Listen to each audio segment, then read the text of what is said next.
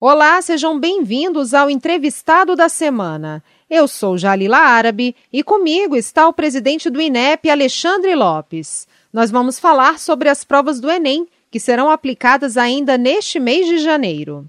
Presidente, muito obrigada por nos receber. Obrigado, obrigado por estar aqui com vocês. Presidente, para começar, quais as principais medidas de segurança contra a Covid-19 elaboradas pelo INEP para quem vai fazer a prova do Enem? A principal foi o distanciamento colocamos menos alunos em cada sala. E com isso, a gente garante um espaçamento entre os alunos. Além disso, o uso da máscara será obrigatório. Tanto o participante quanto os aplicadores terão que estar usando a máscara durante todo o período de aplicação. Além disso, nós intensificamos a higienização. A gente vai fazer uma higienização maior no início e no final da aplicação da prova e intensificamos as limpezas nas áreas de uso comum, como, por exemplo, banheiros, corredores, também nós estamos disponibilizando álcool em gel para todos que estarão participando do Enem e a identificação do aluno agora é do lado de fora, então, de modo que só vai entrar no ambiente da sala aquelas pessoas que vão fazer a prova naquele local. E o senhor considera que essas medidas também vão funcionar em municípios menores, sem muita estrutura ou pessoas para fazerem uma fiscalização adequada? O que o INEP vai fazer para auxiliar esses municípios? Já tem uma experiência de aplicação do Enem em mais de 1.700 municípios. A gente faz uma visita às escolas, instalações prévia. Então, o consórcio aplicador ele foi pessoalmente a todos os locais de prova. Vão ser cerca de 14 mil locais de provas esse ano.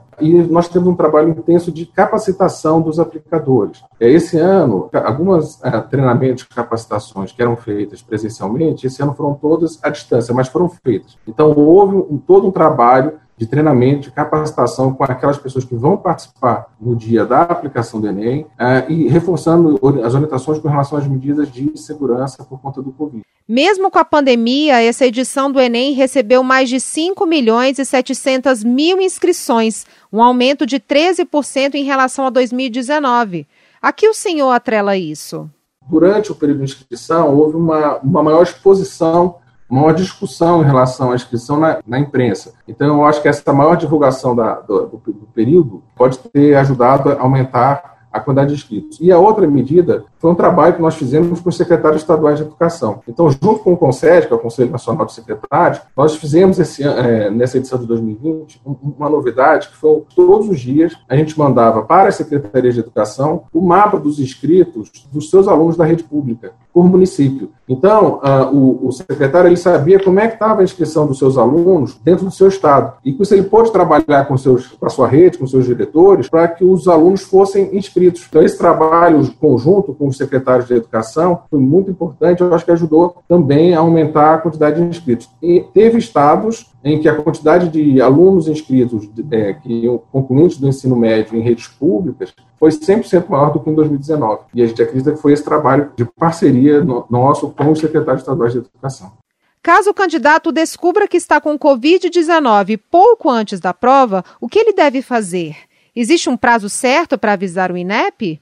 Isso também é uma novidade, não apenas do Covid-19, mas é, no edital do Enem tem uma relação de doenças infecto-contagiosas que dá direito ao participante fazer a reaplicação em fevereiro, nos dias 23 e 24 de fevereiro. Se ele tiver alguma dessas doenças na semana anterior ao domingo de prova, ele pode fazer isso tanto para o primeiro dia quanto para o segundo dia de prova, isso é importante. Ele vai entrar na página do participante, vai solicitar fazer a prova de reaplicação e vai juntar a documentação necessária. Por exemplo, o exame, um laudo médico, é, e aí a gente vai analisar e vai é, e pode conceder a realização da prova de reaplicação. Isso é para garantir que as pessoas que têm a doença contagiosa, né, exatamente isso, não vão ao local de prova, né, que eles fiquem em casa, mas não percam o Enem.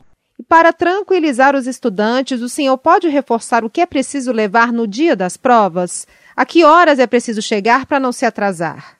O tempo de prova, abertura de portões, é o mesmo das outras edições do Enem. O que, que ele tem que levar? Primeiro, uma caneta de cor transparente e tinta preta. Além disso, é, é obrigatório o uso de máscara. Então, ele tem que levar máscara ou mais de uma máscara se ele quiser trocar durante a aplicação. Ele também é, tem que tomar cuidado com seus dispositivos eletrônicos. Então, nós implementamos em 2019, vamos fazer de novo esse ano, é, se algum dispositivo eletrônico tocar durante a aplicação da prova, mesmo que esteja no porta-objetos, debaixo da cadeira, o participante será eliminado. Então tem que tomar muito cuidado, desligar o celular, é, desligar os alarmes. Ah, o documento original com foto. É importante que leve o documento original com foto. Não é obrigatório, mas a gente orienta que leve o, o cartão de confirmação, porque lá tem o local de prova, para não se confundir com relação ao local de prova. Isso é uma sugestão, não é obrigatório, mas obrigatório é o uso da máscara, é o, o documento original com foto e o uso da caneta preta com, com de corpo transparente. E ter tranquilidade. Ah, eu acho que o jovem, agora, na reta final, ele tem que ter serenidade, tranquilidade, focar na realização da prova. Nós investimos mais de 69 milhões de reais só em medidas de prevenção ao Covid-19. Então, houve um grande investimento, um grande trabalho de planejamento para que a prova seja aplicada com segurança. Então, o, o jovem ele deve agora se preocupar com a prova, né? para fazer uma boa prova e ter um bom resultado. Presidente, muito obrigada pelos esclarecimentos sobre o Enem.